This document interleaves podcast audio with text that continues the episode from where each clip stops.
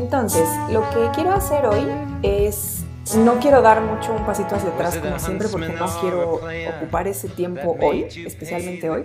Ya después sí, seguimos haciendo eso, pero hoy no. Sino eh, entrar directamente a dos textos, que es el capítulo 3 de Linda Tojiwai Smith sobre colonizing knowledges, colonizar los saberes o los conocimientos, y el capítulo de, las, de los pasados subalternos de Dipesh Chakrabarti.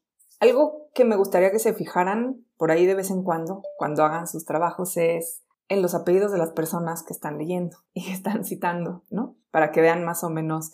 No necesariamente es ahí una marca eh, unívoca de algo, pero es interesante, ¿no? Es interesante ver cómo las bibliografías y decir a quién, de quiénes estamos eh, tomando el conocimiento y para qué lo estamos tomando. Entonces, lo que voy a hacer es combinar de cierta manera, no, no va a ser un, desorden, porque sí voy primero con Linda Tujiwai Smith, diré algunas cosas de Chakrabarti, vuelvo a Linda Tujiwai Smith, voy a Chakrabarti, así como en, en doble, pero lo que hice fue organizarlo por temáticas, temáticas que están presentes en ambos textos. En el primer texto, que es el de Linda Tojiwai Smith, probablemente podríamos decir que es un texto más descriptivo de una situación. O sea, lo que hace es, si lo quieren ustedes poner en términos muy académicos, sería una suerte de fenomenología, ¿no? De eh, los saberes colonizados. Es decir, observa una situación histórica, pero sobre todo contemporánea, y la describe, ¿no? Entonces, esa es como una visión. Mientras que el segundo texto, que es el de Chakrabarti, lo que hace es plantear un problema teórico. Ojo, no es porque Tujiwai Smith no plantee problemas teóricos en este capítulo, que lo, lo hace, lo que pasa es que no desarrolla toda la idea, sino que los deja ahí y más adelante en su libro sí lo va a hacer. Entonces no vayan a pensar que todo el libro es así como, como una especie de descripción y ya. No, o sea, plantea un montón de problemas teóricos, solo que este capítulo es más descriptivo de una situación mientras que lo que Chakrabarti hace es plantear un problema propiamente en términos de teoría, ¿no? Entonces, lo que hice fue, eh, digamos, combinar, por decirlo de alguna manera, la exposición de los textos de la siguiente manera, que fue eh, empezando por la noción de archivo. Ahorita esto se los voy a apuntar, ¿eh? no crean que nada más así al aire. Empezando por la noción de archivo, después por una pequeña, este va a ser en realidad un pequeño paréntesis, lo siento, pero es necesario, una pequeña digresión sobre la noción de cultura y lo que tiene que ver con toda la filosofía de, ay, perdón, de, de la ilustración, perdón, se me fue, enlightenment, de la ilustración. Entonces, hacemos un como pequeño paréntesis que no está en realidad en ninguno de los dos textos. Nos seguimos con el tema de la ilustración y el conocimiento hablamos un poquito sobre la educación y el espacio público y nos pasamos a la cuestión de las narrativas históricas con Chakrabarti. Entonces, en todos esos puntos, ambos tienen algo que decir. Una de una manera más descriptiva, analítica pero descriptiva, y el otro de una manera fuerte, teórica, ¿no? Entonces, vamos a, a manejarlos los dos juntos para ir al corriente. Espero no o sea, de hecho, incluso espero terminar a una muy buena hora para que puedan descansar porque va a estar un poco denso. Y eh, de esa manera podemos seguir con las lecturas. Y por cierto, retomaremos de esta misma forma a Quijano una vez que lleguemos al texto de Yasna y Aguilar, ¿no? Nada más para que tengan ahí presente que vamos a hacer también ese cruce. Entonces, para poder trabajar un poquito, digo, con ciertas, ¿cómo decirlo? Ciertos, este, claves, ¿no? Ciertas imágenes claves o palabras clave más bien. Lo que voy a hacer es... Ay, espérenme. Ahí está, ahí está, ahí está, ahí está. No, no quiero. Ahí. ¿Sí están viendo un pizarroncito blanco? Bueno, un pizarrón de esta especie, gracias. ok, entonces, bueno, ya saben que cualquier cosa acá tengo el chat y mejor el chat porque ahora sí como, como los tengo en filita acá eh, al lado, me es difícil eh, ver si alzan la mano o algo así, ¿no? Entonces, si se puede en chat, si no, por aquí tengo los avisos de los participantes. Ok, entonces vamos a empezar por hacer un poco chiquita la pantalla para que tenga todas las herramientas. Ahí está. Vamos a empezar entonces por la noción de archivo, ¿no? Y vamos a discutir un poquito por qué es importante la noción de archivo para ambos autores. Y para eso les quiero contar primero, antes de entrar a Linda Tujiwai Smith, ¿no? Les quiero contar un poquito sobre ciertas aproximaciones a la noción de archivo. La noción de archivo en general, a ver, en términos prácticos, ustedes saben lo que es un archivo. O sea, uno guarda papeles y guarda documentos y forma un archivo, ¿no? Y en la papelería venden archiveros y folders y uno arma un archivo. Y en efecto, eso es un archivo, ¿no? Pero la cuestión del archivo es cómo se conforma o cómo se construye. Es decir, qué documentos guardas y qué documentos no. Cómo los ordenas, cómo los agrupas, qué acceso tiene quién a esos documentos. En realidad la cuestión del archivo fuerte es esa, ¿no? Y es una noción que, o sea, en cuanto tal, como noción de archivo, se maneja más o menos desde el siglo XVIII europeo, ¿no? Eh, el siglo XVIII es un siglo en el que ya se ha institucionalizado la idea de que hay que guardar de alguna manera un cierto registro documental de las cosas. Y esto tiene que ver con muchísimos factores históricos. Uno de los principales es que es toda la era en que se empiezan a conformar los estados nacionales modernos. Entonces, el Estado Nacional como institución archiva su propia historia y entonces selecciona documentos, los agrupa, da o no acceso, etc. Ustedes saben que aquí hay está el AGN en Lecumberri, ¿no? Y es el Archivo General de la Nación. Y una de las cosas eh, que es muy interesante estudiar es cómo está ordenado. O sea, cómo están agrupados los documentos, por qué están agrupados así, quién puede tener o no acceso. Y ya poniéndose muy, muy fino y quisquilloso, también tiene que ver con qué es lo que está archivado en el sentido material, ¿no? si es papel, si es pergamino, si es un objeto, si trae algo pegado, si... y esto no es menor porque tiene que ver con la preservación de eso, ¿no? Hay, una serie de condiciones ambientales que tienen que cumplirse para que esas cosas se preserven. Y entonces hay como, es, es complicadísimo, ¿eh? Es complicadísimo porque tiene que ver con si pongo este documento con todos los documentos que le tocan, o más bien en otro lugar porque resulta que la composición de la tela con la que está encuadernado en ese lugar no queda y entonces lo tengo que mover y entonces cómo clasifico eso para que realmente haya acceso, ¿no? Más allá de si eres o no investigador y si hay fondos reservados y no reservados, etcétera, si tú no tienes un sistema bien hecho de clasificación, pues cómo puedes encontrar los documentos. Entonces tiene que haber un sistema bien hecho de clasificación y de preservación, ¿no? Entonces, todo eso tiene que ver con cómo hacemos los archivos, ¿no? cómo se construyen, cómo se resguardan y qué tipo de acceso hay a ellos. Entonces, más o menos a partir del siglo XVIII se vuelve común, vamos a decirlo así, esta noción de archivo. No es que antes, no sé, en la Edad Media no guardaban documentos, claro que los guardaban, pero no había esta idea de la institucionalización del archivo, ¿no? Ahora, una segunda cosa, no solo es una noción compleja, es una noción moderna, sino que además el archivo depende en gran medida. Y esto, miren, lo anterior, un texto muy bonito para revisar lo anterior que dije, es un texto de Jacques Legault, a quien cita, por cierto, Chakrabarti, que se llama, y a ver si, si lo digo bien, según yo se llama El orden de la memoria. Espero no estar diciendo mal el título. Y en el orden de la memoria hay un capítulo que Legault consagra a la memoria, así le pone, memoria. Y hay una parte de ese capítulo consagrada a los archivos y es bien interesante porque cuenta como, Legoff es medievalista, ¿no? Entonces cuenta desde cuándo empezaron a guardar y era gracioso, bueno, graciosísimo en cierto sentido porque los reyes, o sea, los reyes medievales, ¿eh? no los reyes así como ya en, en, en plan monarquías este, representativas, ni parlamentarias, ni despóticas, ni ninguna, ¿no? Sino pues los reyes medievales, que eran estos muchísimos reyes por todos lados, ¿no? Empiezan a, a llevar baúles consigo, así para todos lados. Entonces el baúl va para acá y va al lugar de verano y va a la guerra y el baúl va y viene. Y así empiezan los archivos, ¿no? Y ya hacia la modernidad viene toda la cuestión de los museos, por cierto, a lo que volveré más adelante, y, eh, y del Archivo Nacional, ¿no? Entonces ahí lo pueden, si quieren, buscar ese texto, es muy bonito, ahí se puede ver. La segunda cuestión es algo que desarrolla Jacques Derrida, a quien no vamos a leer en este curso, pero él tiene un texto que se llama Mal de Archivo. Mal de Archivo es un texto sobre Freud, por eso además no, Bueno, viene mucho a cuento por lo que dicen Tujiwai Smith y Chakrabarti, ¿no? Pero no viene al caso en el tema del curso. Pero lo interesante de ese texto es que Derrida plantea que el archivo depende en inmensa medida del tipo de soporte con el que contamos para recordar.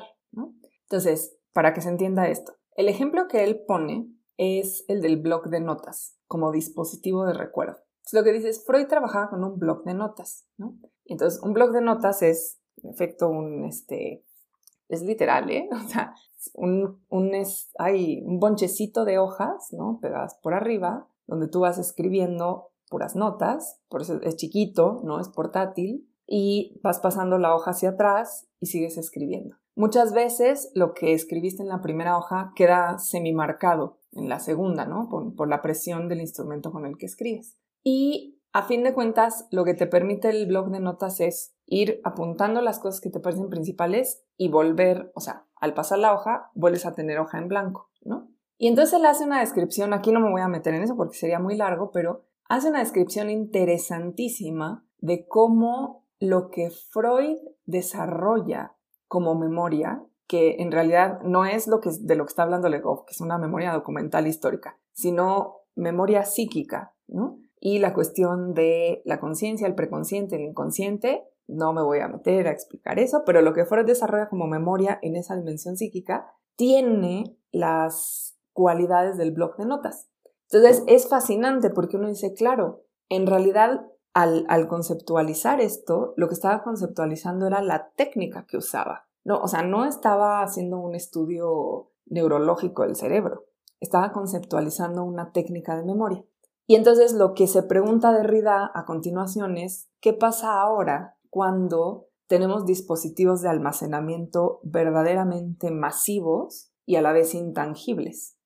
Él, perdónenlo porque escribe esto a principios de los 90, está pensando, imagínense, en un CD, ¿no? En un CD-ROM. De hecho, así lo pone, CD-ROM, los CD-ROM, ¿no? Por ejemplo, que bueno, es de aquel entonces, ¿no? Ahora tendríamos que imaginar, pues, los servidores, ¿no? Que almacenan nuestros datos. Y lo que dice es, o sea, esa información ni siquiera es una información legible, sino que es una información codificada y está almacenada en un dispositivo al que no tenemos acceso, o sea, en cuanto objeto físico, salvo algunas personas, claramente, y no, o sea, no es tangible, ¿no? La información son datos. Entonces, lo que él dice es cómo, va a modificar eso nuestra capacidad de recordar y nuestra capacidad de archivar, ¿no? Todo esto no se los digo para asustarlos con una versión distópica de lo que va a pasar ahora que se caiga otra vez Facebook o algo así, ¿no?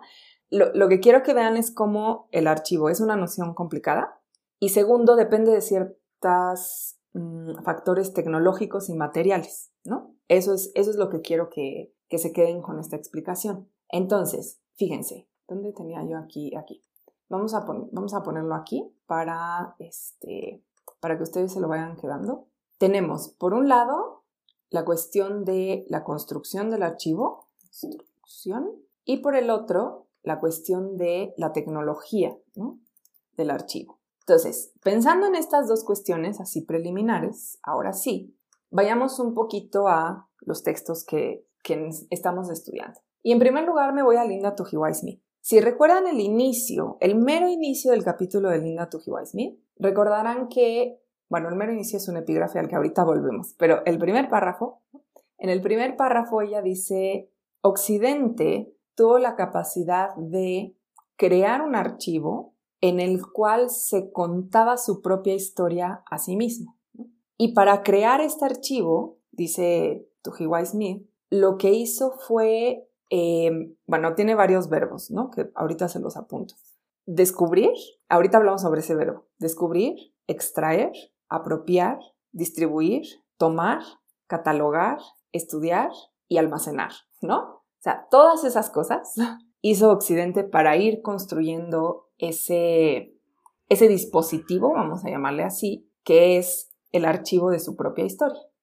Y entonces Tuhiwai Smith dice, esta capacidad de construcción de un archivo está íntimamente relacionada con la idea del imperialismo, que si ustedes leyeron con atención, lo que dice es, la desarrolla en el capítulo 2, capítulo que no leímos en esta clase, pero no sé, bueno, si les da curiosidad, vayan y léanlo, pero no se preocupen. yo me quiero centrar en una sola cosa del imperialismo que dice ella ahí mismo. Y esto es que la organización imperial tiende a centralizar, ¿no? O sea, el objetivo de la organización imperial es centralizar, centralizar todo, centralizar el poder, por supuesto, en primer lugar, pero también centralizar los flujos, Es decir, los, el movimiento en el espacio y el intercambio de bienes y de ideas. Y todo eso se centraliza. Entonces piensen ustedes en el modelo que de hecho es el que describe Tujiwai Smith, que es el más clásico del imperio, ¿no? Donde tenemos una metrópoli, esa metrópoli sale hacia otros territorios, descubre, extrae, se apropia, eh, cataloga, estudia, procesa, redistribuye, ¿no? Y hace que todo pase por ese centro que es la metrópoli. Piensen ustedes lo que dice Quijano, ¿no? Es, eh, cuando llega a mencionar, por ejemplo, la plata y el oro de América, ¿no? Y cómo salen hacia allá, se, se redistribuyen y una parte también vuelve en otra forma, ¿no? Ya procesada de otra forma. Entonces, esta capacidad de centralización, que en principio ha sido estudiada como una capacidad económica, o sea, el imperio como una institución económica, lo que dice Tujiwai Smith y lo que dice Chakrabarti también es, sí, el imperio centraliza, pero la cuestión es que también centraliza ideas. Es decir, no, no son solo los bienes, no es solo el oro y la plata y, bueno, ahora será el litio y demás, ¿no? Que, que empieza a centralizarse. Son también las ideas. Y en esta centralización, lo que conforma Occidente precisamente es un archivo. Y a partir de ese archivo, lo que logra es contar una historia donde parece que todo lo que hay fuera de Europa confluye para que Europa sea una suerte de centro del presente. El ejemplo que ya hemos visto con, Quijano, por ejemplo, pero que está de nuevo en estos dos autores, es pues el del el, Oriente Medio y Grecia, Turquía, por ahí, ¿no? Y cómo en realidad no es Europa, pero Europa lo apropia como un antecedente de sí misma. ¿no? ¿Y cómo lo apropia como un antecedente de sí misma? Pues precisamente tomando en cuenta todos los, eh, todas las posibilidades. Ay, ¿cómo puedo bajar esto de, tamaño? Todas las posibilidades para, eh, bueno, no lo voy a hacer porque si no voy a tardar en hacer esa babosada y no quiero tardarme en eso. Entonces, eh, todas las posibilidades de construir su propio archivo, ¿no? Entonces, fíjense, cuando Linda Tujiwai Smith dicen, ojo, el conocimiento, fíjense bien, aquí hay como dos pasos. El conocimiento nos ha sido dado como una suerte de archivo. O sea, hay este como repositorio de la memoria y eso se nos entrega, que es la representación, ¿no? Se representa y se entrega.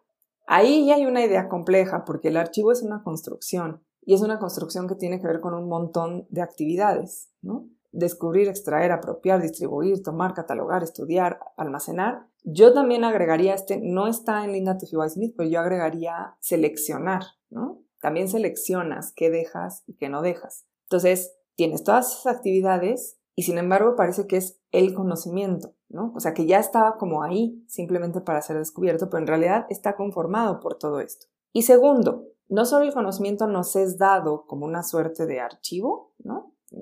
Tenemos como todo este pasado, sino que además en ese archivo va una representación que ya tiene la idea de un camino teleológico hacia ciertas formas de, entendernos humanamente.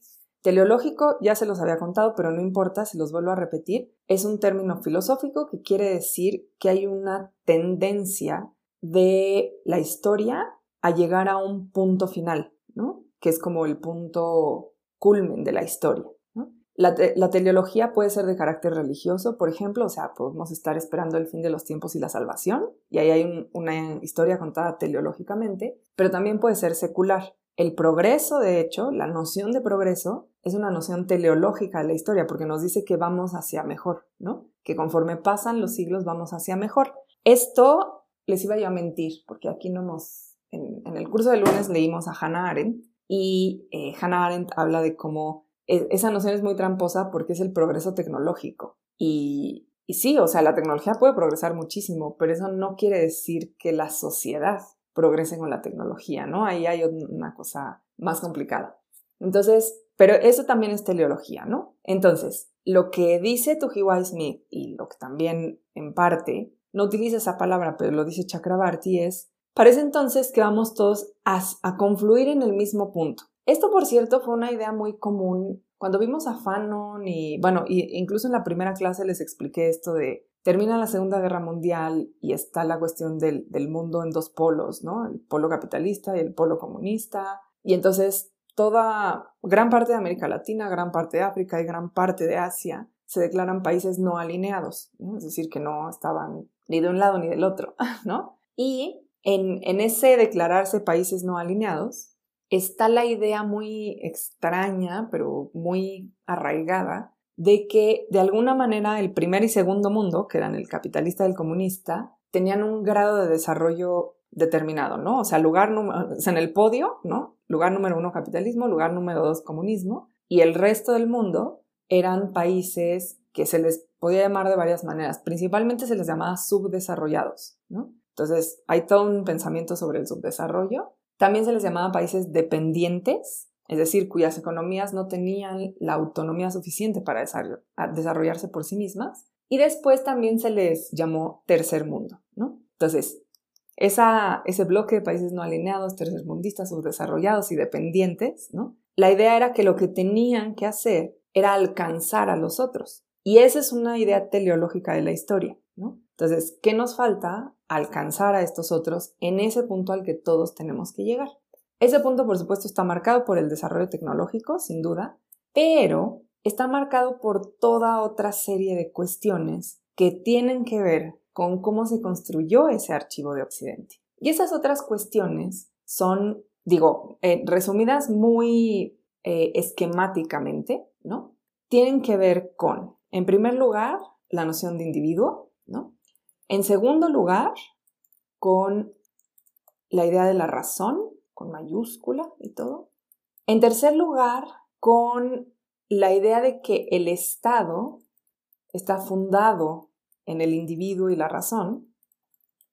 Y en cuarto lugar, ¿no? O sea, quizá hasta ahí podríamos dejarlo como los tres principales, ¿no? Pero me interesa el cuarto porque está mucho en Chakrabarti, que cuando concebimos la vida como vida de individuos individuos que se caracterizan por ser racionales, individuos racionales que están regidos por un Estado fundado en sus ideas racionales, hay también un espacio público que está gobernado por estos, estas características o estos ideales o como les quieran llamar, ¿no?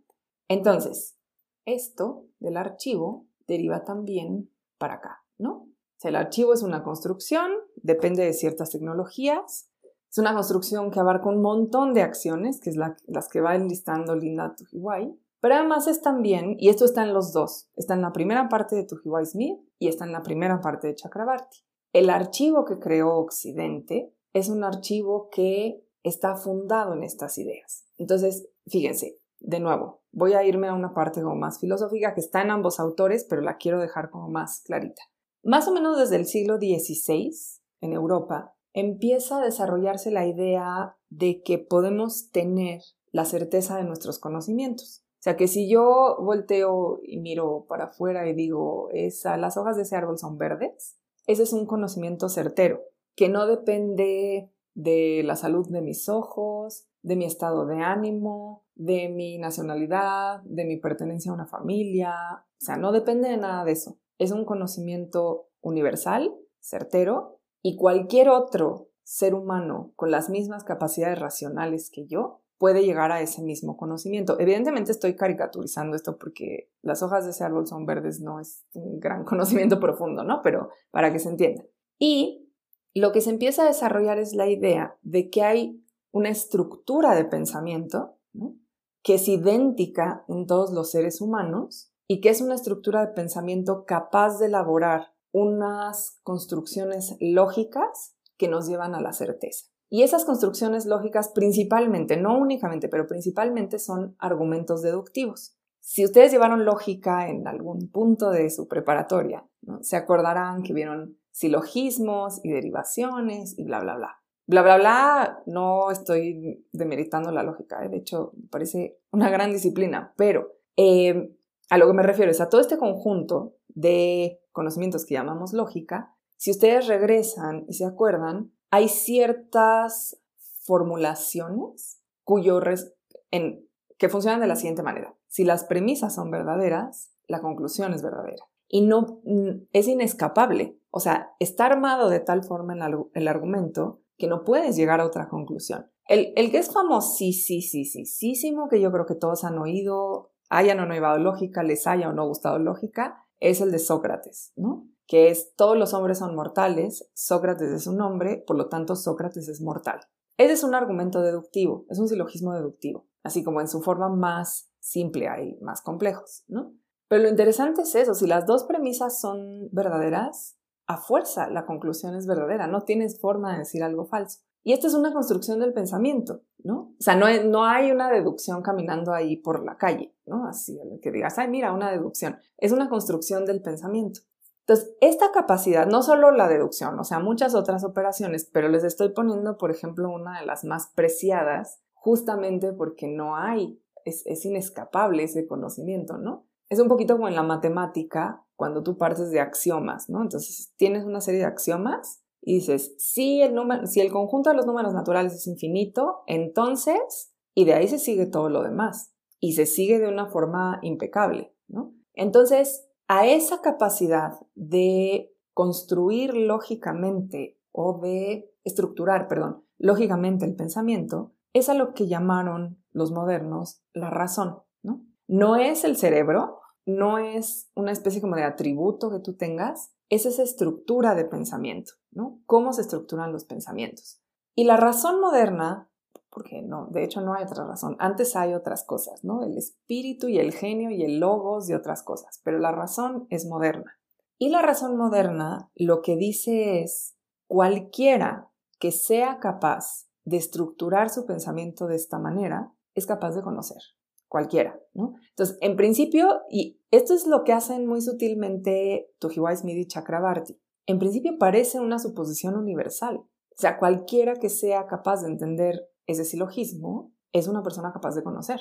Y entonces, y por cierto, no, no piensen que los pensadores de la ilustración en las noches se tallaban las manos pensando en dominar el mundo, porque no lo hacían, ¿no? Pero es cierto que una cosa es el texto filosófico, el texto epistemológico o la fórmula matemática, y otra es cómo funciona socialmente.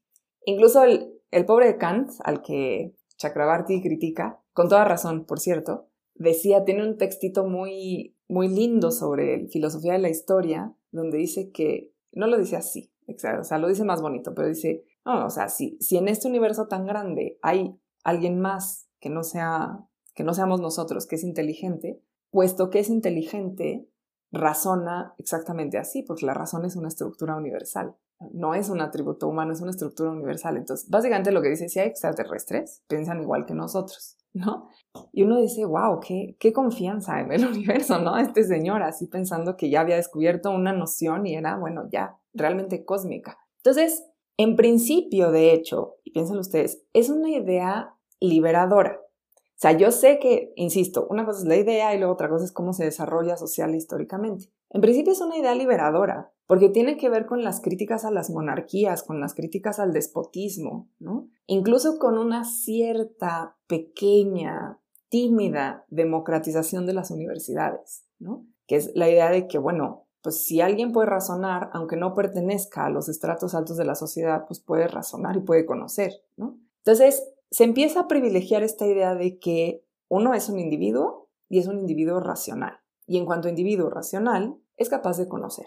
Ahora bien, ese individuo racional capaz de conocer tiene una esfera de contacto, por decirlo así, con los otros individuos racionales capaces de conocer. Y esa esfera de contacto se le llama, en principio, a, inicios de la modernidad, el espacio público. Entonces, el espacio público, ojo, porque esta es también una noción que tendemos a confundir muy fácilmente en el habla cotidiana, no es, o sea, no es, ¿qué es el espacio público? El zócalo. No, de, hecho, incluso el, el, zócalo no es un espacio público, es un espacio estatal, ¿no? Que es otra cosa. Puede volverse público en ciertos momentos, pero en principio no es nada más un espacio abierto. O sea, la, la distinción público-privado no es la puerta de mi casa, ¿no? Es un poquito más compleja. Entonces, el espacio público se conforma con el espacio del intercambio de ideas. Por ejemplo, para Kant, la sección de cartas de los periódicos, estamos hablando de periódicos del siglo XVIII, era un espacio público, porque tú publicabas algo bueno, a él le pasó, ¿no? Él publica sus textos, la crítica de la razón pura, y en el periódico le contestan otros filósofos diciendo, no, no, no, a ver, este señor se equivocó aquí, aquí, aquí. Y en el mismo periódico él contesta otra vez, ¿no? Hay, uno muy famoso que se llama Jacobi, que es otro filósofo de la época, que por cierto, su imagen siempre la ponen como la imagen de Kant, ¿no? Y no es Kant. Si ustedes ven a, Kant muy bonito, así como muy elegantito, ese no es Kant, ese es Jacobi, porque los confunden todo el tiempo.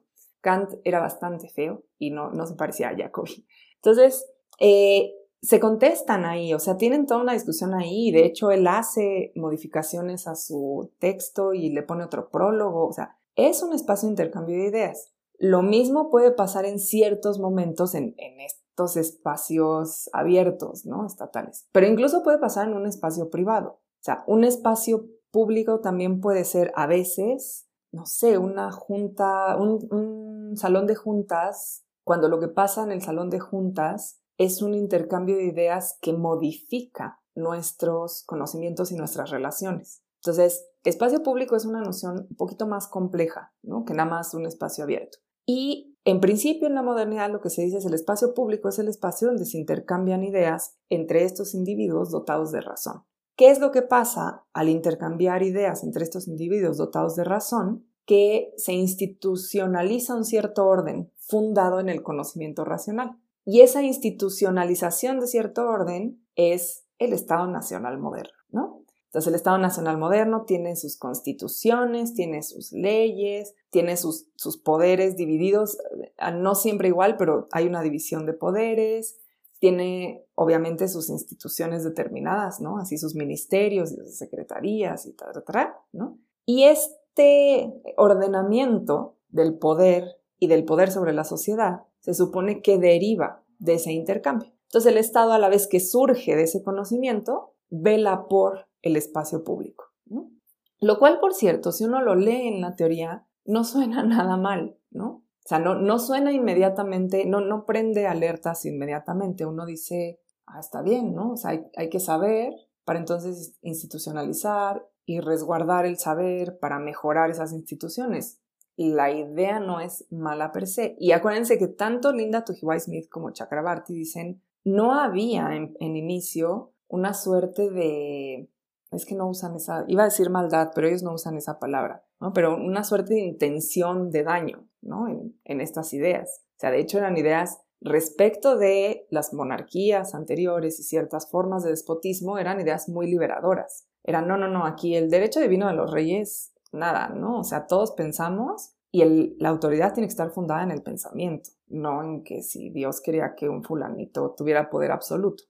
Entonces, en principio, el archivo de Occidente se funda en estas ideas, en lo que Linda Tujiwai Smith eh, sintetiza en la ilustración y en lo que Chakrabarti llama la historización de Occidente, la capacidad de ir hacia atrás y tener una serie de pruebas documentales que nos permiten contar una cierta historia, que es una unidad, eso es muy importante en Chakrabarti, es una unidad que nos lleva hasta el presente. Y así, dicen los dos, se construye lo que conocemos como el pensamiento occidental.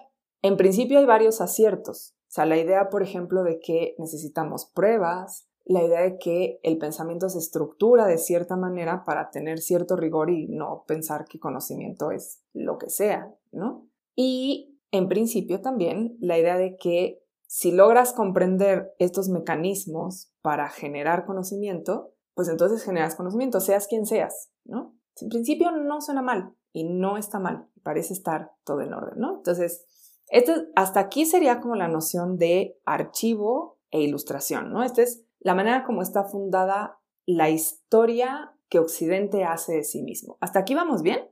¿Seguras, seguros? Ok, vale, perfecto. Gracias, chicos y chicas y chiques. Gracias. Entonces, voy a seguir ahora, ¿no? Con, se había dicho, ya vimos archivo, ilustración. Ahora me voy a seguir también con, con los dos textos a la siguiente idea que quiero rastrear, que es la idea, no, no propiamente del individuo, porque no voy a meter a la idea filosófica, no los quiero meter a la idea filosófica del, del individuo, pero sí al tipo de conocimiento científico ¿no? al que da pie esta, eh, esta idea, ¿no? De el individuo racional que tiene un espacio público. Entonces, les voy a ir cambiando aquí la cuestión. Lo pongo así muy grandote, individuo, y lo voy cambiando, no por otra cosa, sino porque hay aquí en la pantalla le sale muy chiquitita y si hago todo chiquitito se vuelve una cosa súper enredada. Entonces, prefiero ir como cambiando las cosas para que quede más, más clarito, ¿no? Entonces, vamos a seguirnos hacia la idea de individuo. Estas acciones las voy a dejar por acá porque nos pueden servir ahorita.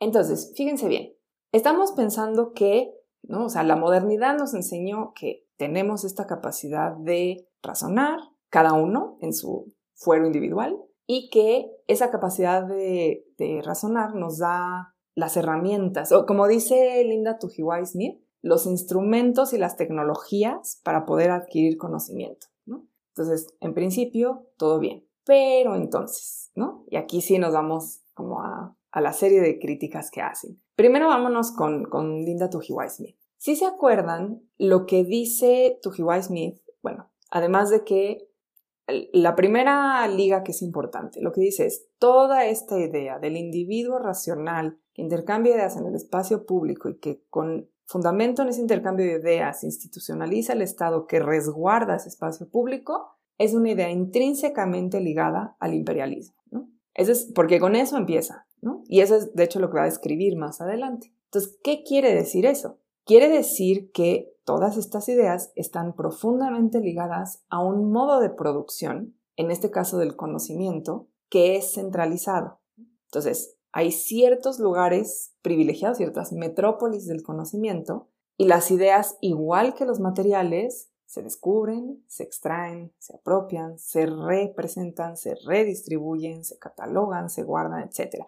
¿Se acuerdan del, del video que vimos de Trevor Noah, ¿no? Y, de este curador que dice, pero si Francia construyó un museo para estas cosas, ¿no? O sea, Francia es la que sabe que aquí, que aquí se catalogan, así se estudian y así se cuidan, ¿no? Porque ¿cómo se las vamos a entregar si están aquí muy bien cuidadas?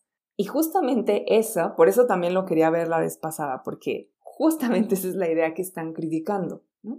La idea de que teóricamente toda esta idea del individuo racional parece muy democratizadora, pero en el fondo la pregunta es, ¿quiénes son concretamente los individuos racionales? Porque si bien en Descartes o en Kant la razón es una estructura abstracta, es un concepto, en la práctica histórico-social los individuos racionales son unas personas y no son todas las personas. Son principalmente pues, las personas pertenecientes a ciertas élites del el mundo europeo y en cierta medida también anglosajón, cada vez más, ¿no? Con el paso de la historia, cada vez más también anglosajón.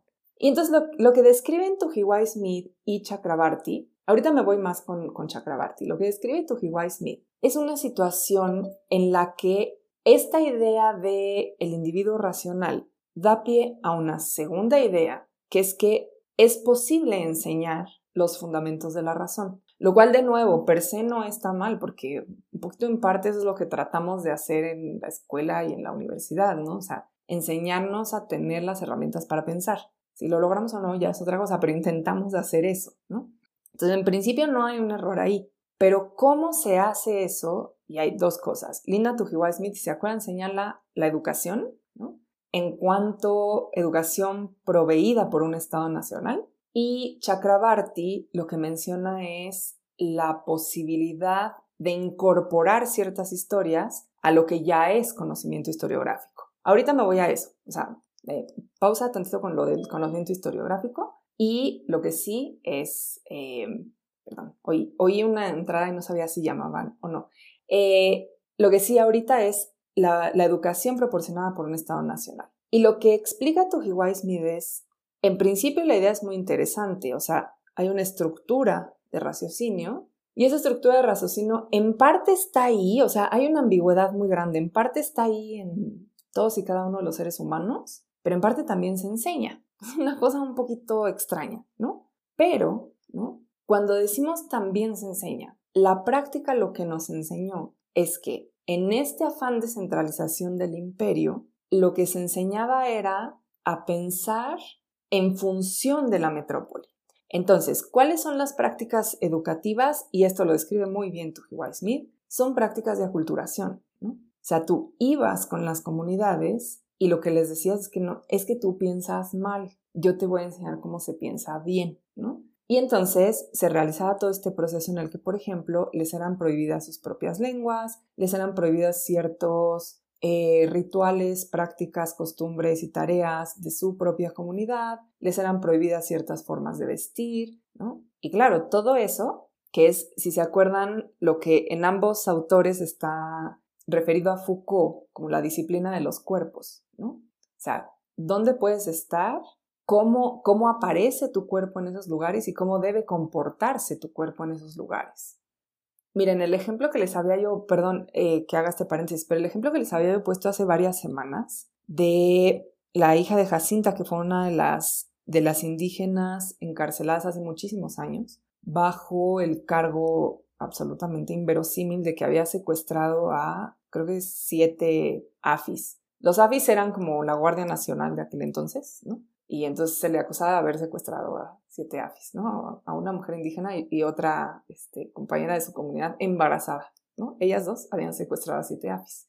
Entonces, bueno, fue un proceso larguísimo de denuncia de que cómo era posible que existiera esa denuncia, que el proceso hubiera sido una verdadera, eh, pues perdón por decirlo así, pero una verdadera basura, porque no, no tenía pies ni cabeza, no todo el proceso judicial. Y finalmente la CNDH logró no solo que las liberaran, que era lo principal obviamente, sino que más adelante se logró que el Estado mexicano diera una disculpa pública, que fue la primera disculpa pública que dio el Estado mexicano. Y una de las, de las cosas que fue muy escandalosa fue que salieron a decir, claro que vamos a dar la disculpa pública, todo el mundo se le quedaron los ojos cuadrados, y a continuación dijeron, base en el Museo de Antropología. Y entonces, claro, un momento como de pasmo de decir, ¿por qué? O sea, ¿por qué no es en una de las cámaras? ¿O por qué no es en Palacio Nacional? O, o sea, ¿por qué esos cuerpos, que son cuerpos de comunidades indígenas, que se presentan, o sea, si quieren, busquen los videos de ellos, ellas se presentan vestidas como se visten en su comunidad, peinadas como se peinan en su comunidad, hablando el español como lo hablan en su comunidad, que no es la lengua materna, ¿no? Ah, entonces ese es el espacio correspondiente, ¿no? Esa es disciplina de los cuerpos. Al final, por cierto, después de un debate enorme, ellas dijeron, no nos importa, o sea, den una disculpa donde sea, pero denla, ¿no? Y em, lo que ambos autores dicen acá es, a ver, ojo, disciplina de los cuerpos. ¿Dónde están las escuelas? ¿no? ¿Cómo se lleva a los, a los a las niñas a esas escuelas? Eh, ¿Qué se les permite o no se les permite hacer? ¿Cómo pueden o no hablar? Cómo regresan o no regresan. Y de hecho ella cuenta una historia terrible, que es una verdadera historia terrible, de las comunidades aborígenes de Australia a quienes les fueron sustraídos los niños. Así, literalmente llegaban, tomaban a los niños y se los llevaban. Hay un, lo estuve buscando la verdad porque es un documental hermosísimo sobre lenguas en peligro de extinción. No lo, antes estaba en YouTube así para el mundo entero. Claramente hubo alguna cuestión de derechos y lo bajaron.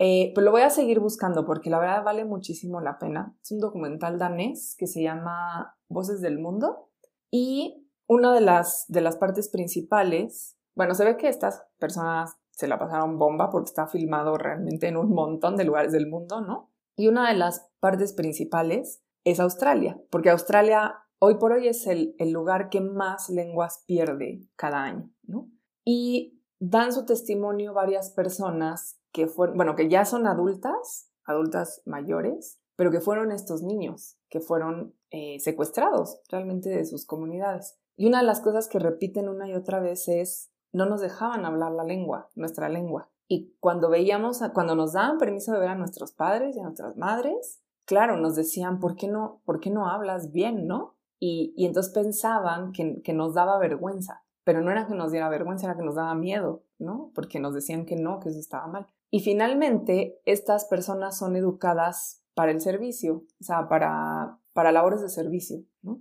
No son devueltas, por cierto, a sus comunidades, nunca, sino que son educadas para labores de servicio. Entonces, en este, que, que ese es uno de los funcionamientos más crueles, ¿eh? Hay otro que es la Carta sobre la Educación de Ay, no puede ser que se me olvide su apellido ahorita. Mac, Mac, Mac, ¿qué? Macaulay. Ahorita les digo bien el apellido, que es eh, uno de los directores de la Compañía de las Indias Orientales. Y entonces él escribe un texto sobre la educación en la India, cuando la India es una posesión del Imperio Británico. Y lo que dice es, hablemos hablemosles en su lengua, pero en su lengua vamos a decirles cómo en realidad están pensando mal. Y lo que tienen que pensar es, bueno, principalmente la cuestión de la fe, ¿no? O sea, una educación misionera, como dice Tujiwai Smith. Y en segundo lugar, la parte secular, ¿no? Que son los conocimientos. Y entonces, pero la idea de, de Macaulay es, es, si nosotros logramos que, supongamos, ¿no?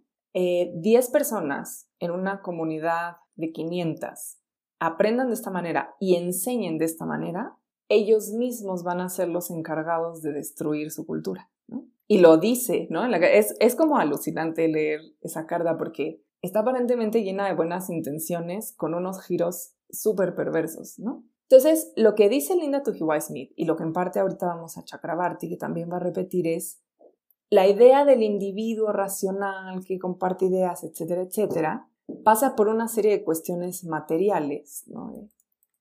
¿Qué cuerpos son este individuo, ¿no? Vamos a ponerla completa. La pregunta, porque si no se va a quedar ahí medio rara. ¿Qué cuerpos son este individuo? Porque claramente no eran todos. Hay una, una disciplina, como lo llama Tujiwai Smith, ¿no? Una disciplina, junto con Foucault, que tiene que ver con qué espacios, qué espacios físicos ocupas, dónde se puede o no presentar tu cuerpo, de qué manera se puede presentar y qué tanto es aceptado. Nunca va a ser del todo aceptado, pero qué tanto es aceptado. Esto no se ve en, el clipcito de Trevor Noah, pero ¿se acuerdan que al final habla del, Museo de, Bélgica, ¿no? El, Museo de la Colonia en Bélgica, que es el, Congo belga. Y este es el museo que decidió que no, o sea, que no iban a devolver nada, que nada más lo iban a contextualizar, ¿no? Bueno, eso no se ve ahí porque, bueno, es un clipcito de este, show de Trevor Noah, pero para decidir eso hubo toda una serie de todo, o sea, de discusiones en el Parlamento, de congresos, de pláticas de museógrafos, de antropólogos, de... Y en esas discusiones había personas africanas de distintos estados nacionales de África, en parte formadas en África, en parte formadas en Europa, que participaron en estas discusiones. Y una de las cosas que uno nota cuando eh, tiene acceso, digo, no es que todo esté grabado ni mucho menos, pero hay algunos articulitos y cosas así que cuentan un poco lo que pasó en estas discusiones, uno se da cuenta que el rasero con el que los están midiendo a ellos no es el rasero con el que miden a los propios europeos, sino que ese cuerpo, como es ajeno a Europa, tiene que presentarse de manera perfecta, porque el más mínimo fallo lo excluye otra vez de Europa. Entonces tiene que lograr imitar al individuo racional en el espacio público, etcétera, etcétera, de manera tan perfecta, porque si no se le va a volver a excluir. Y es una sensación muy agobiante, porque uno dice, cualquiera de estos señores que salen entrevistados diciendo, no, o sea, los africanos no se dan cuenta que eran arte, Europa se dio cuenta que era arte, puede decir una barbaridad como esa sin que nadie pestañee, ¿no? Pero uno, uno de los intelectuales africanos dice media palabra mal y está afuera, ¿no? Entonces, lo que dice Tojiwa Smith es muy interesante, es la educación no, no, no guardaba esa como idea universal, sino que estaba sujeta a una serie de imposición de límites, ¿no? que tenían que ver con los espacios, con los cuerpos y con la propia racionalidad. Y había que preguntar antes, ¿tienen alma o no tienen alma? Porque si no tienen alma, pues ¿para qué los vamos a educar? ¿no? Y si tienen alma y los educamos, de qué son capaces o no son capaces. Me regreso otra vez a Quijano, ¿no? ¿Se acuerdan cuando dice todas las formas de trabajo a nivel global están controladas? Y entonces lo que se hace es racializarlas. Y hay cuerpos que pueden hacer tal cosa y cuerpos que no pueden hacer tal otra. Y curiosamente los cuerpos europeos son los cuerpos que pueden ir a las universidades. Entonces, Linda Tujiwai Smith vuelve a poner esto sobre la mesa. Ok, está el individuo racional ilustrado. ¿Qué cuerpos son ese individuo? En primer lugar. Y en segundo lugar, esa es una parte de la educación. En segundo lugar, la creación de élites indígenas. Que ojo, si se fijan es muy problemático. O sea, ¿a quién cita ella como élite indígena? A Franz Fanon, ¿no? Dice, Franz Fanon es un gran ejemplo de esta élite indígena que, y esto por cierto, pasa una y otra vez, ¿eh? Están formados en, los, en las metrópolis del conocimiento pero todavía son capaces de, como, como ella dice, brincar de vuelta, ¿no? Y utilizar ese conocimiento de una forma que no es exactamente igual, ¿no? Pero están formados ahí, ¿no? Y Said, por cierto, Said es uno de ellos, y él lo reconoce, no, no, no es ajeno, o sea, no, no es un punto ciego, ¿no? Él dice, pues sí, yo me formé en las grandes universidades del mundo anglosajón, ¿no? Y sin embargo soy este pensador que denuncia el orientalismo. Entonces, o que es capaz de decir, a ver, aquí hay una serie de conocimientos importantes que debemos resguardar.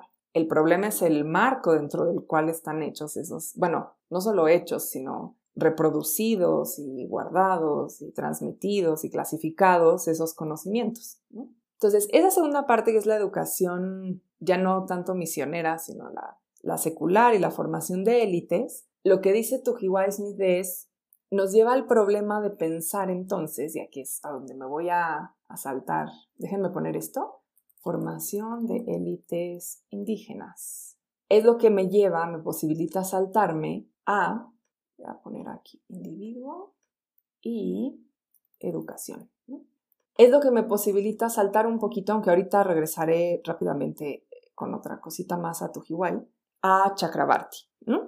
Porque lo que Chakrabarti está diciendo es una especie de siguiente paso de esto que dice Linda Tujiwai. O sea, por una parte tenemos esta diferenciación de los cuerpos, que sí pueden ser individuos eh, racionales, y los cuerpos que, mm, quién sabe, tendremos que evaluar si pueden o no ser. No sé si ustedes vieron una peli, es es muy viejita, les voy a buscar ese clip. Una película que se llama La Misión, que es con Robert De Niro, Jeremy Irons y Liam Neeson, que salen de sacerdotes jesuitas, ¿no? y es la historia de las misiones en donde hoy es la frontera entre Paraguay, Brasil y Argentina, ¿no? Entonces están las cascadas del Iguazú y demás, y ahí todas son las tierras altas y estaban habitadas por grupos guaraníes. Que por cierto, Paraguay es el único es el único país bilingüe de América Latina, en el sentido porque se enseña la lengua guaraní, se habla cotidianamente y se enseña en las escuelas y demás. Entonces, es la historia, es justo cuando España y Portugal están peleando por el, el nuevo mundo, ¿no? Y el Papa, que ahorita no me acuerdo quién es, es Inocencio, no me acuerdo qué número, dice, ah, claro, yo voy a sacar la bula papal de cómo se reparte esto y traza una línea, así una línea, pum, ¿no? Agarra una línea y dice, de aquí para acá España, de aquí para acá Portugal, ¿no? Es en esa, en esa época. Y poquito después de eso va a venir la expulsión de los jesuitas de los territorios españoles. Porque los jesuitas, a ver, sabiendo que los jesuitas no, no es que sean todas estas almas puras y caritativas, pero los jesuitas, una de las cosas era que las órdenes más letradas y en segundo lugar, de las órdenes que realmente eh, vieron en América la posibilidad de hacer otra cosa que no fuera Europa, ¿no? Porque Europa era como esta corrupción absoluta. Entonces, vienen y fundan misiones y las misiones son esta especie de comunidades utópicas, así como acá Vasco de Quiroga en Morelia, así, ¿no? Obviamente hay un proceso de aculturación, ¿eh? no estoy diciendo que no lo haya, pero hay esta idea como utópica de fundar realmente un nuevo mundo. Entonces, hay una... Está bastante, ahora que lo recuerdo, está bastante bien hecha esa peli. Es una película gringa, ¿eh? es una película hollywoodense bastante decente. Entonces, hay una escena larga donde están unos dueños de tierras españoles, unos dueños de tierras portuguesas, está un obispo, eh, un, marqués, el marqués de Pombal, está un obispo, y entonces están teniendo una discusión acerca de si, este, qué hacer con la población, ¿no? ¿Qué vamos a hacer con la población? Que estos primitivos que están ahí habitando en la selva, ¿no? Y entonces, en la discusión están los sacerdotes jesuitas, están eh, el, obispo, un marqués y los dueños de territorio, ¿no? Y están los guaraníes ahí, eh, como parte del, del público, ¿no? Y hay una escena que es muy pasmosa donde hay una especie de como pedestal, ¿no? Y suben a uno de los niños, eh, de los guaraníes, para em, cantar. Y canta el Ave María. Es una escena muy pasmosa. Porque por un lado es, es un, o sea, los, los guaraníes están como listos para decir, miren, ven, o sea, ya hicimos lo que querían. Está clarísimo que sí podemos y que somos estas personas con capacidad de decidir sobre lo que queremos. Por el otro canta increíble el niño, ¿no? y por el otro también dices, ¿por qué lo están subiendo ahí a cantar? o sea, ¿qué es esto, no? ¿Qué es esto de agarrar un cuerpo, colocarlo y ponerlo a hacer esta acción? Y bueno, de eso se deriva una discusión sobre, bueno, los, sacerdotes defienden así como, ¿cómo es posible que digan que no hay razón en, en este niño capaz de hacer este acto tan bello? Y los, los dueños de los territorios que dicen, ay, por favor, o sea, cualquier simio lo dejas ahí y al rato cantan, ¿no? Y bueno, hay, hay toda una discusión. Em, por cierto, después al final se le van encima las misiones, pero los jesuitas las defienden, pues. Entonces, es, esa escena es muy reveladora acerca de esta forma en que se determina si eres un individuo o no, si eres un cuerpo capaz de ser un individuo racional o no, y si lo eres, entonces cómo te tienes que presentar, ¿no? Ante, en, el espacio público. Entonces, eso me permite saltar al texto de Chakrabarti, ¿no? Donde ya no se trata únicamente de la educación en términos más generales, no generales por vagos, sino generales porque es todo, ¿no? Es eh, los niños que eran llevados a los internados, es el funcionamiento de las universidades, es el funcionamiento de las la distribución de becas y demás en el nivel académico, ¿no? Todo al mismo tiempo. Los, los proyectos de, investigación, que acuérdense que hay una parte en Linda Tujiwai Smith que dice, siempre se nos dice que el antropólogo que viene no es de esos antropólogos. Este antropólogo sí es un auténtico antropólogo que quiere conocer. Pero ¿cómo nos vamos nosotros a dar cuenta de esto si pertenece al mismo sistema educativo, no? O sea, ¿cómo, se supone que tenemos que distinguir a esos antropólogos? Entonces, Chakrabarti, si se fijan, tiene más o menos un argumento paralelo, pero a lo que él se refiere concretamente es a la escritura de la historia, ¿no? O sea, la historiografía y la escritura de la historia. Y hay dos cosas importantes que me gustaría señalar aquí.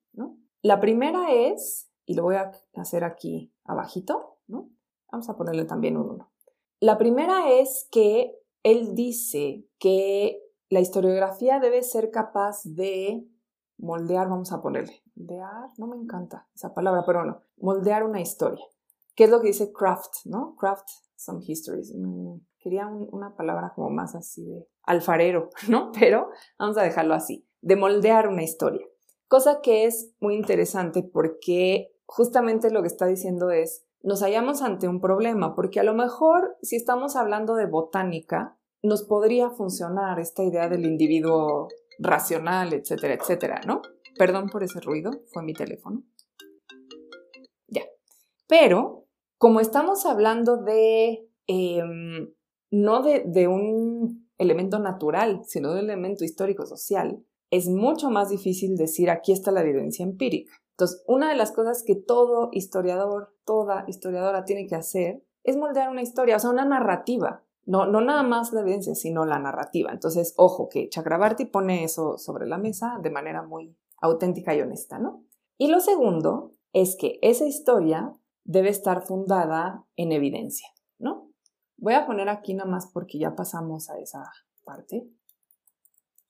Todo, todo lo anterior en gran medida venía de Linda Tujiwai Smith, aunque había unas cositas de Chakrabarti. Entonces, lo que dice Chakrabarti es, en, en los las últimas décadas, y las últimas décadas son muchas, ¿eh? más o menos años 70 del siglo XX hasta la fecha, diferentes líneas historiográficas, entre ellas la más liberal y también los marxistas, lo que decían era para cambiar esta, esta situación en la que tenemos estos ideales de la ilustración, pero no todos están entrando, lo que tenemos que hacer es abrir las puertas de la ilustración y decir, bueno, entonces vamos a considerar también a la clase trabajadora como un sujeto de la historia, un agente de la historia. Vamos a considerar también a las mujeres como sujetos de la historia y como agentes de la historia. Vamos a considerar, y esto es muy reciente, por cierto, a las infancias como agentes de la historia. Es, algo muy reciente, o sea, como que los niños siempre han sido esos humanitos que todavía no son del todo humanos, ¿no? Como que todavía están ahí en medio en el mundo natural y tenemos que formarlos para que entonces ya entren al mundo humano, ¿no?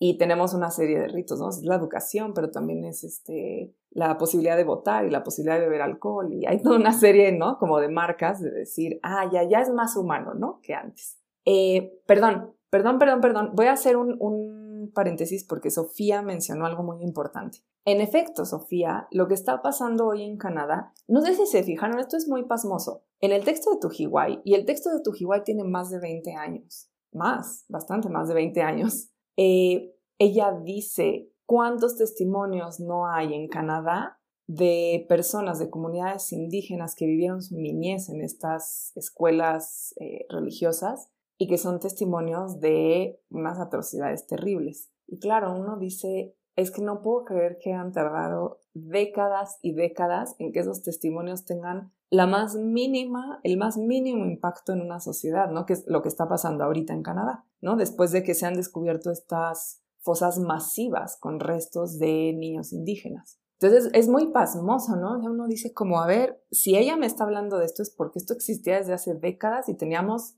teníamos el archivo, ¿ven? O sea, teníamos el testimonio, pero cómo se construye el archivo, ¿no? ¿Quién entra, quién no, cómo, de qué manera, etcétera. Entonces, gracias, Sofía, por, por mencionar esto.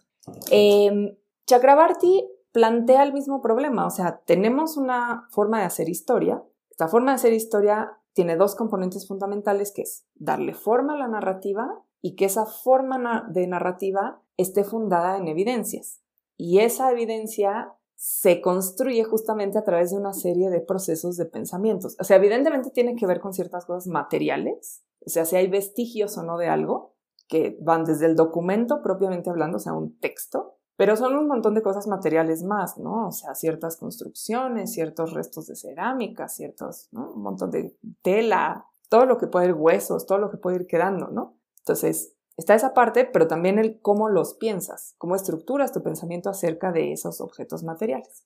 Y lo que nos dice es, la tradición liberal y la tradición marxista nos, nos dijeron hay que abrir las puertas. Y entonces vino la clase trabajadora, vinieron las mujeres y en efecto la historia ya no fue la misma y ustedes lo pueden ver, o sea, toda esta ola de historias de la vida privada, historias de las infancias, historias de las mujeres que se han desarrollado tanto en las últimas décadas con materiales tan valiosos son producto de esta historiografía. Es decir, un poco como Said, ¿no? No nos convence del todo, pero tiene cosas que hay que guardar, ¿no? O sea, ahí está. Pero, dice Chakrabarti, y este pero es el más importante del texto de Chakrabarti.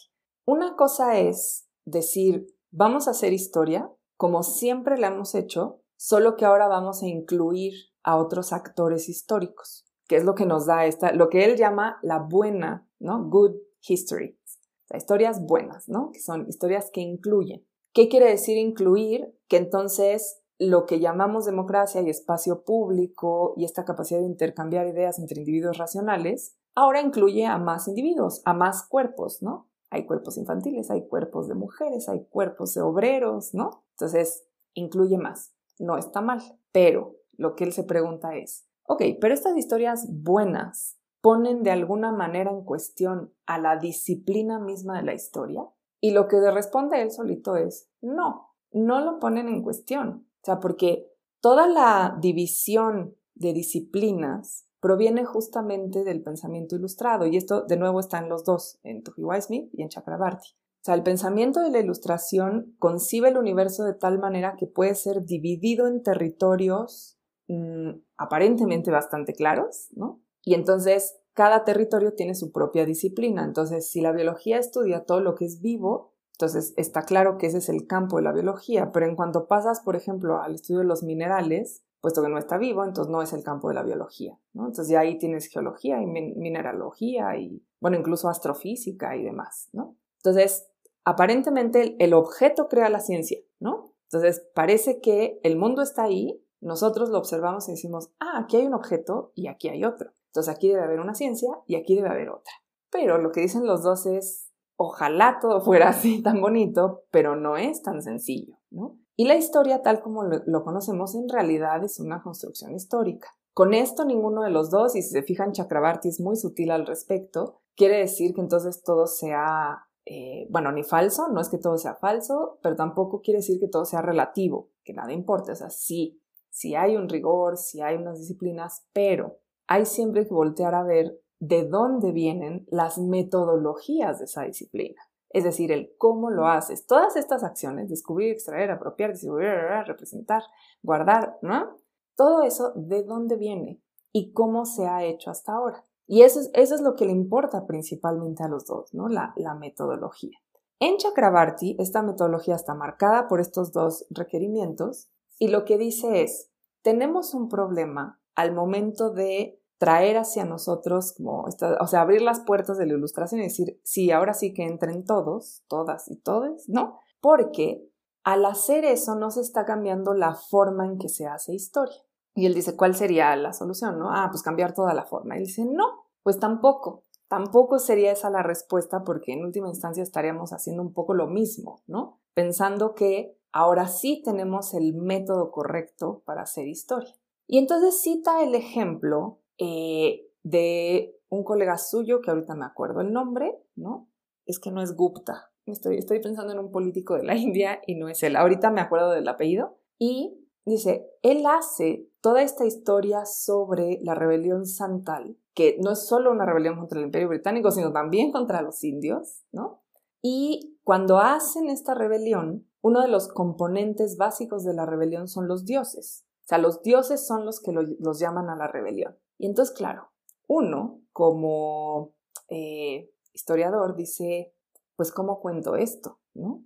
O sea, cuento que los dioses los llamaron a la rebelión, o antropologizo, historizo esta idea de que hay unos dioses llamando a la rebelión y digo, ay, es que estas personas pensaban que los dioses lo estaban llamando a la rebelión. Y como pensaban eso, y ahí sí ya empieza a contar mi historia, ¿no? Digo, hay estos agentes, tienen estos motivos, se atreven a tales cosas, estos son sus antagonistas, estos son los que les ayudan. Todo lo que contiene en general una historia de acción, ¿no? Que es lo que narran los historiadores.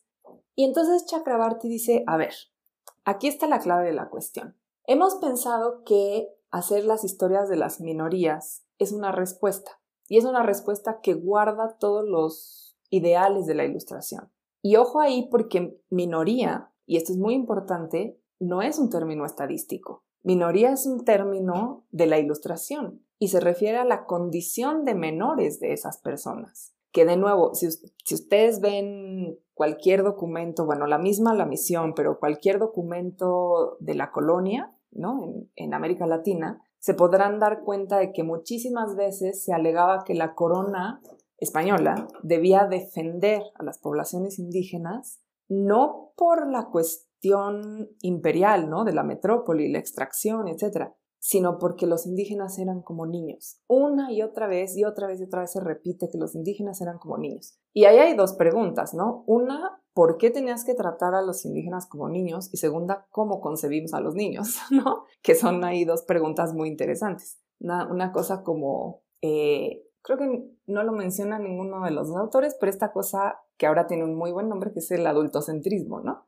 Que es muy interesante, es también esta idea imperial, ¿no? De yo individuo racional, te trato a ti como un niño al que hay que integrar a la vida racional del Estado Nacional con su espacio público, ¿no? Para al final darte tu INE y que puedas votar.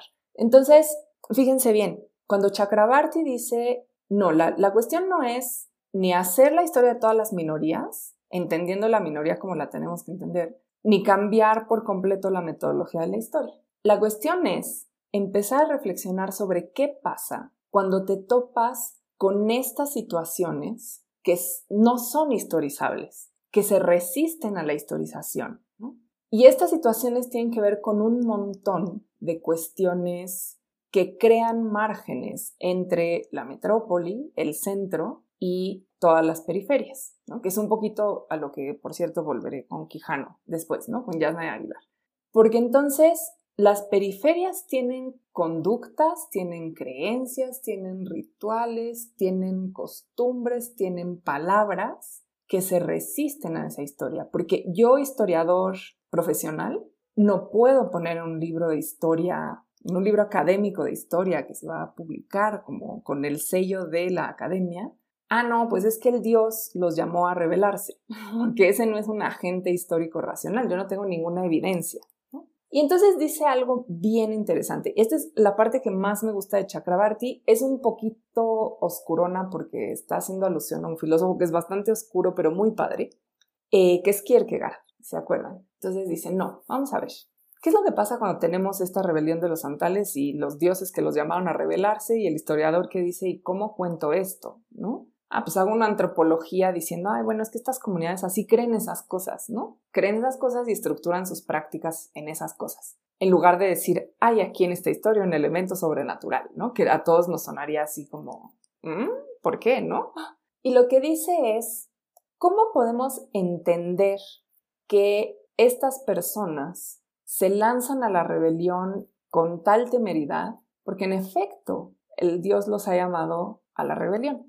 Y lo que dice es, porque lo que nos hace modernos no es que no creamos eso, es que ponemos la línea para no creer eso. Ponemos la línea para decir, ah, no, eso es primitivo, yo soy moderno. Entonces voy a antropologizar y Entonces pone el ejemplo de Kierkegaard. Kierkegaard, es un filósofo danés, por cierto, también, eh, que tiene toda una serie de reflexiones sobre la fe. ¿no? Era un tipo profundamente comprometido con la cuestión de qué es ser un verdadero creyente. Y él decía una cosa muy, muy interesante, que era que repetir la creencia, o sea, digamos, ¿no? Ir, estamos hablando del, cristianismo en, sus vertientes protestantes, son las del norte de Europa. Y entonces dice, ir a la iglesia todos los días, leer la Biblia, meditar sobre la Biblia, eh, hacer lo que la comunidad hace regularmente en torno a las prácticas religiosas y las celebraciones, etc., dice Kierkegaard, eso no es la fe. Nada de eso es la fe. No importa cuánto vayas, no importa, es más, no importa cuánto sigas las reglas. Eso no es la fe. Entonces, ¿qué demonios es? Oh, por cierto, eh, él utiliza mucho esta frase famosa que después se ha hecho muy popular del salto de fe. O sea, porque la fe es un salto. Eh, un salto como al vacío, ¿eh? Así. Y en él, o sea, hay muchas versiones, pero en él, esto quiere decir que si tú realmente vas a creer en Cristo, lo primero que vas a hacer es dudar de él.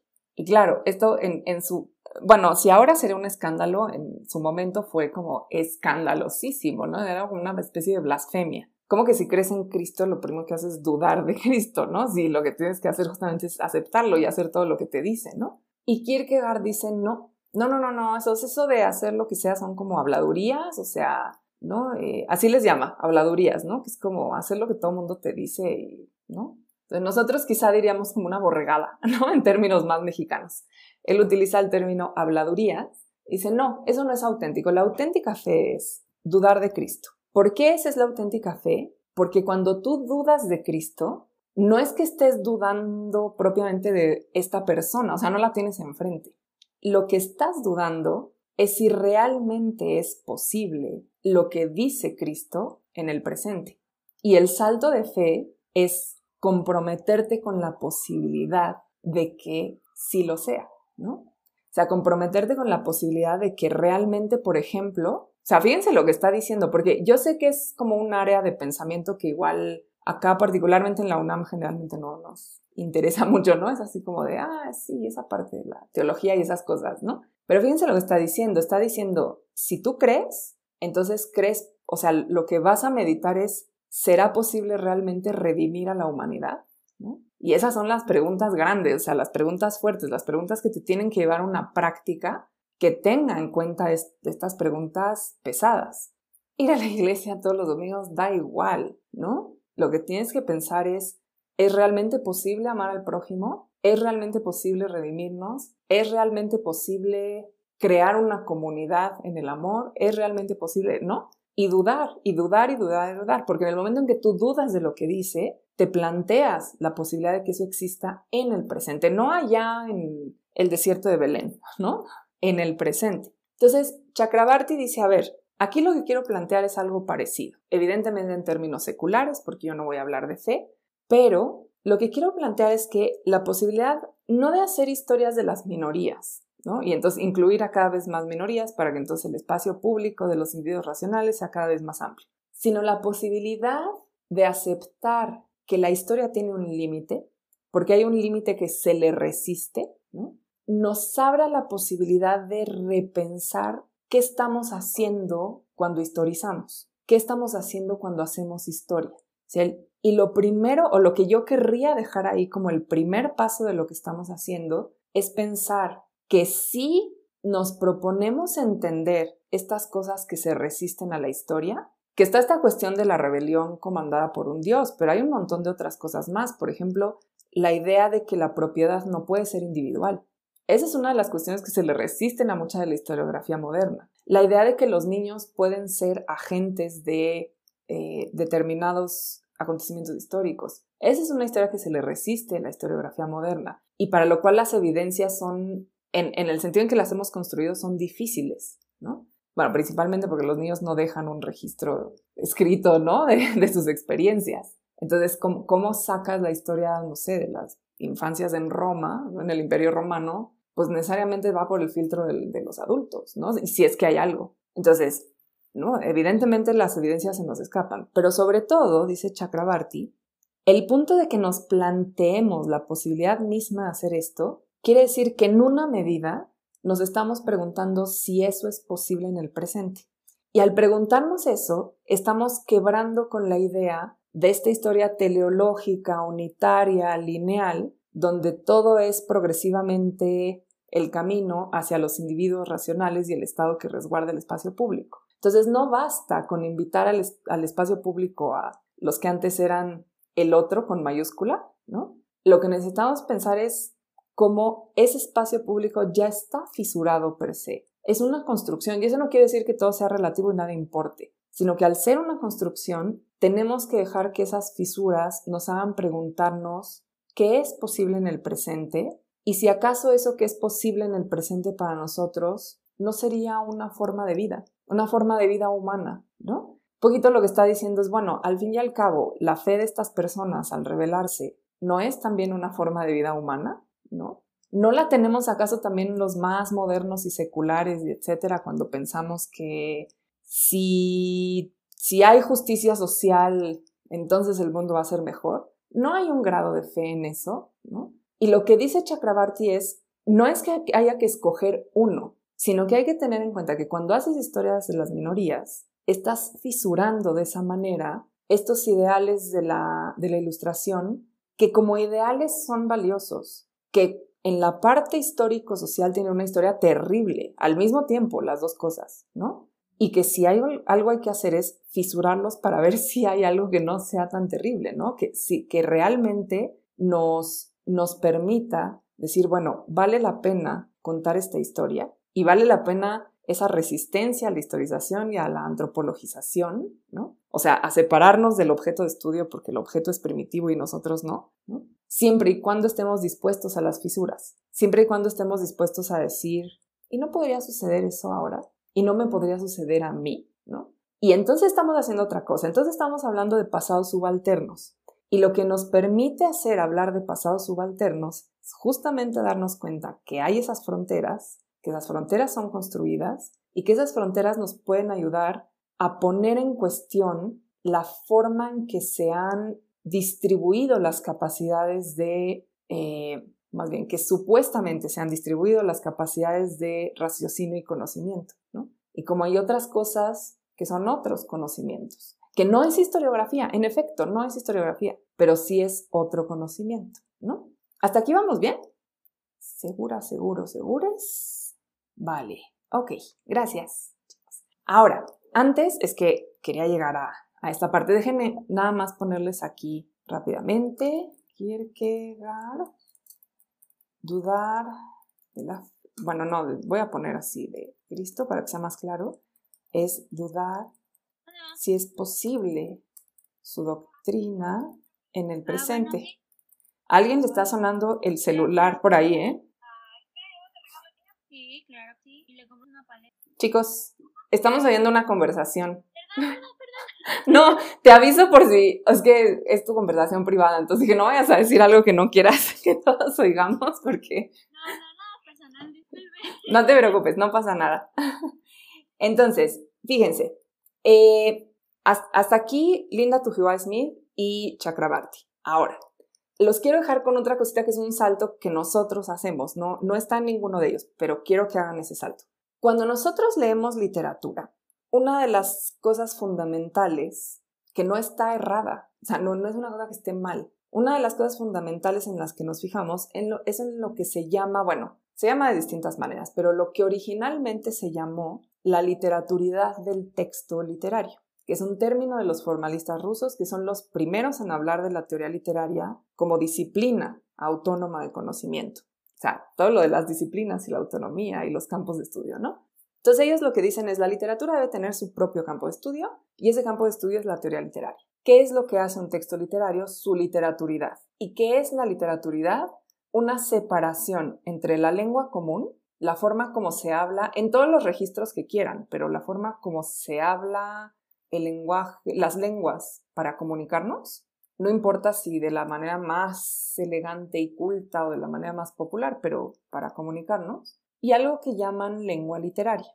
Y la lengua literaria es una lengua que está construida de tal manera que produce un efecto de extrañamiento. O sea, lees esta cosa y dices, qué rara manera de decir las cosas, ¿no? Y esa rara manera de decir las cosas te hace fijarte en la lengua en cuanto tal. Te decir, ay, mira, mira cómo lo dice este señor, esta señora, ¿no? Dice estas palabras en este orden, con este ritmo. Eso es lo que hace un texto literario. Después va a haber un montón de este, precisiones, críticas, cambios, etcétera, pero en general seguimos manteniendo la idea no errada de que hay algo que hace al texto un texto literario, ¿no? ¿No? Bueno, más allá de que esté en un programa de estudios, por ejemplo, ¿no? Hay algo en el texto que lo hace literario. Y sería muy interesante empezar a pensar, ¿qué pasa con las literaturas que parecen menores? No en el sentido de Leuciano, que es el que cita Chakrabarti, tan bonito, ¿no? De, por una literatura menor, que es justamente esta literatura que no pretende erigirse en muestra de una lengua nacional capaz de este, conformar un texto artístico, ¿no? sino en el sentido de Chakrabarti, ¿no? O sea, ¿qué es lo que hace a un texto literario? Bueno, este, este manejo de la lengua. Pero ¿qué pasa con las literaturas que no pertenecen a estos cánones donde decimos, ah, es que por primera vez, ¿no? Eh, qué sé yo, se crea el estilo homérico, que es este estilo transparente, donde no queda duda de nada, donde todo se describe, donde el héroe es absolutamente completo, no tiene oscuridades, no tiene, ¿no? Y ahí hay como una gran manifestación de capacidad literaria de la lengua griega. Ok, pero ¿qué pasa con las literaturas que no pertenecen a esa historia, ¿no? Que va evidentemente de la Grecia antigua. Bueno, si, si nos va muy bien del Gilgamesh, ¿no? Que sería lo, lo primerito hasta la actualidad, sino en general desde la Grecia antigua para acá, ¿no? Con las lenguas romances y las lenguas sajonas y las lenguas anglo. Porque hay una serie de cuerpos literarios que han sido tratados como testimonios sociales, ¿no? Justamente, o sea, textos sobre revueltas, textos eh, sobre vida, por decir algo, de las mujeres antillanas, ¿no? Ah, pues los estudiamos siempre desde la parte social, ¿no? Como de, ay, claro, ¿no? Este, aquí está el testimonio de cómo los esclavistas del Caribe en el siglo XVIII, tal y tal y tal. Pero tendemos a dejar de lado esta parte fuerte de la literaturidad. O bien decimos, ah, no, fulanito de tal es que sí hay literatura en esa lengua. Y entonces lo hacemos como una excepción a su contexto, ¿no? Entonces, por decir algo, ¿eh? Decimos, no, bueno, ¿sabes que Alejo Carpentier o Lezama Lima, no, es que es español, es español literario, ¿no? porque entonces estos dos son como excepciones del mundo del Caribe, que en realidad es un mundo de, no sé, este, Isla Sol y Salsa, que en realidad no produce literatura, ¿no? Y entonces son estos dos como geniecillos, ¿no? Entonces habría que empezar a preguntarnos, cuando nos aproximamos a un texto, por ejemplo, un texto que proviene de lo que generalmente ha sido minorizado en la literatura, ¿cuáles son estos contrastes que enfrentamos? Y yo diría, creo que Chakrabarti da una muy buena propuesta, que es, sí, sí me voy a fijar en la literaturidad, pero siempre y cuando se entienda que esa literaturidad da cuenta de un contexto. Y, ese contexto no es lo, puro literario. Hay otras cosas que hace ese mismo texto y que nos hacen preguntarnos cómo estamos juzgando ese texto, desde dónde lo estamos juzgando. O, en otro caso posible, puedo ir a los textos que son canónicos y preguntarme qué es lo que este texto canónico me dice sobre las fronteras de la literatura a mí que lo estudio desde un centro que no es uno de los centros metropolitanos del conocimiento de la gran literatura universal, ¿no? Es, por cierto, uno de los grandes metrópolis de América Latina, pero no de, a nivel global, ¿no? Sí, siempre van a oír, esto siempre lo van a oír de México, ¿eh? O sea, el más grande en el nivel Latinoamérica, el más importante en el nivel Latinoamérica, el más destacado a nivel Latinoamérica, nos encanta eso, ¿no? Porque siempre es en el nivel Latinoamérica. Pero lo interesante es que así como tenemos esa primacía histórica por muchas razones, ¿no? O sea, no, definitivamente no es porque seamos mejores, ni mucho menos, por una serie de razones geopolíticas e históricas. Eh, esta parte de Norteamérica, que es la única parte de América Latina que es Norteamérica, tiene ciertas posiciones estratégicas, ¿no? Pero al mismo tiempo somos una periferia. Entonces, ¿qué me dice acerca de los límites de lo universal mi lectura de ese texto que sí cumple con lo que se supone es literatura universal, ¿no? ¿Qué fronteras está poniendo? ¿Qué me dice acerca de los individuos? ¿Qué me dice acerca de la comunidad? ¿Qué me dice acerca de, por ejemplo, las emociones que se consideran apropiadas, las emociones que no se consideran apropiadas, ¿no? Y cómo funcionan según yo. Y creo que este texto, bueno, ahondaremos más con esto en la última lectura de Tujiwai, pero eh, este texto ya nos plantea algo muy concreto, ¿no? Que es, si, lo contrastamos con Raúl Rodríguez Freire, ¿no? Raúl Rodríguez Freire nos dice, estamos reproduciendo conocimiento de la misma forma en que se reproducen los bienes de consumo. Entonces, hay que preguntarnos cómo hacer conocimiento. Bueno, creo que Chakrabarti lo que dice, sí, claro, hay que preguntarnos cómo, y no es que dejemos de hacer lo que hacemos, no es que tiremos todo lo anterior a la basura, no es que dejemos de estudiar lo que estudiamos, es que cuando estudiamos lo que estudiamos, hay que tratar de dudar de cómo se estructura eso. Porque al dudar lo que estás diciendo es, también estoy entendiendo otras cosas. La duda me permite abrirme a la posibilidad de otras cosas, a la posibilidad de que, ah, les voy a poner un ejemplo muy bonito. Hay una traducción de Hamlet al Spanglish. El Spanglish es toda una construcción, no crean que es hablar mal español o hablar mal inglés, es toda una construcción muy compleja. Y hay una traducción de Hamlet al Spanglish donde es colombiano el traductor y entonces el to be or not to be lo traduce como to be or not to be, o sea, T-U-P y latina acento, que Tupi es un grupo indígena. Y es una traducción muy bonita porque lo que se está preguntando es, ¿eso también es esencial o no es esencial, no? Y es muy bonito el ejercicio, ¿no? Bueno, tiene, obviamente traduce más y tiene más juegos, etcétera, y lo mezcla con el español y con el inglés, de una forma muy compleja. Pero es muy interesante porque lo que está diciendo es, no, no es una pregunta universal. Para mí sería una pregunta por mi propio ser alguien que no es ese principio universal, ¿no? Entonces, ¿sí soy esto o no soy esto? ¿Y cómo determino que soy esto? O como dice Linda Tujiwai, ¿cómo vuelvo a buscar, ¿no? Cuando se re, o sea, le, le, pone cursivas a la R y a la E, search, ¿no? Acuérdense que search es buscar. Cuando, dice, cuando uno hace research, cuando vuelve a buscar, se tiene que buscar otra vez uno mismo porque uno no está en los anales de la historia universal. Se llama historia universal, pero uno no está ahí, ¿no? Entonces, creo que habría que empezar a preguntarnos estas cositas, ¿no? ¿Desde dónde nos acercamos? ¿Qué es lo literario y lo literario? ¿Y qué nos permite hacer un cruce entre la más pura idea de lo literario, así estricta, concreta, la literatura de un texto, y desde dónde lo estamos mirando, desde dónde lo estamos estudiando, a quién le habla ese texto, ¿no? Y cómo lo estamos formulando para quién. Entonces empiécense a preguntarse esas cositas, ¿sale? ¿Sí? ¿Todo claro hasta aquí? Perfecto. Muchas gracias, chicos. Muchas gracias por su paciencia, porque Dios de la vida. Ha sido un semestre muy complicado. Vamos entonces al, digamos, en fecha con los textos. Síganse a la siguiente lectura, por favor, y nos vemos la siguiente semana. Ya empecé a calificar sus mapas, entonces ya les iré mandando comentarios y todo, ¿vale? Bueno, perfecto. Pues cuídense mucho. Que tengan muy bonito fin de semana. Nos vemos. Bye bye.